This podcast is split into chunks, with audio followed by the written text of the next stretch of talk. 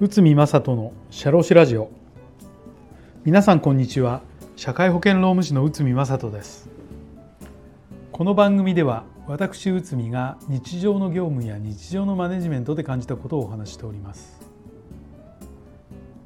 今回は一定の基準を下回ると労災は認められないのかこちらを解説いたします。仕事中に社員が倒れその原因が業務にある場合は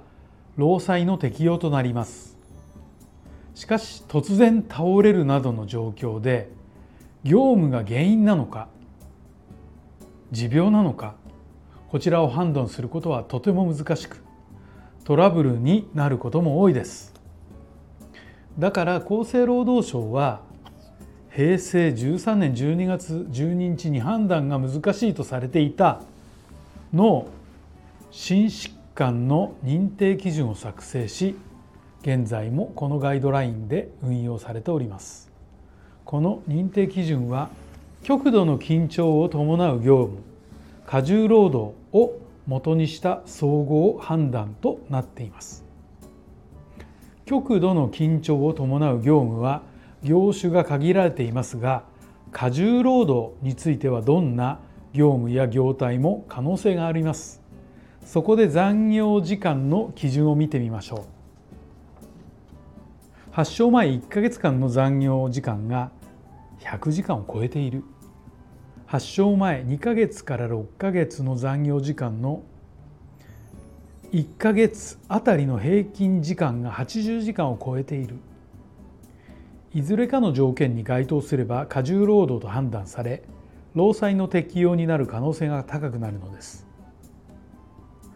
労働基準監督署はこの基準をもとに労災の認定を行っています。ではこの基準を下回る場合はどのような判断となるのでしょうか。これに関する裁判があります。池袋労基署長これは光通信グループですね。かっこ閉じる事件ということで大阪地裁平成27年2月です。業務で部署の責任者を行っておりさらにクレーム処理も加わり顧客より暴言を吐かれることもあり上司に異動を希望したが認められなかった。でこの社員は自宅で頭痛を訴え病院に搬送されたが死亡した、まあ、心不全による死亡ということでした。死亡した社員の両親が労働基準監督署に労災申請をしたところ支給しない旨の連絡があったということです。両親は処分を不服として裁判に訴えました。でそして裁判所はえ次の判断をしました。社員の発症前6ヶ月間の残業の平均は62時間49分であり発症前2から6ヶ月間の残業時間の1ヶ月あたりの平均が80時間を超えていない。発症前36ヶ月間の中で1ヶ月100時間を超える残業が15ヶ月80時間を超える残業が6ヶ月あり恒常的に長時間の残業が発生していた。社員の死亡の原因は業務にあると判断しました。この裁判で注目する点は過重過労認過労死認定基準を下回っているのにもかかわらず遡って3年間の状況から業務との関係を認めたという点です。だから過重労働の判断基準となる発症前1ヶ月間の残業時間が100時間を超えている。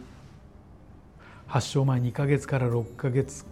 間の残業時間の1ヶ月あたりの平均時間が80時間を超えている。が全てではないのです。まあ、このように労災認定の基準は総合的に判断するということがよくわかります。厚生労働省のリーフレットにも記載されている基準が全てではないのです。会社として6ヶ月間だけ過重労働が判断されるということではなく常に残業が発生しているという状況を考慮しなければならないのです。ということで今回は一定の基準を下回ると労災は認められないのか、えー、こちらを解説いたしました。本日もお聴きいただきありがとうございました。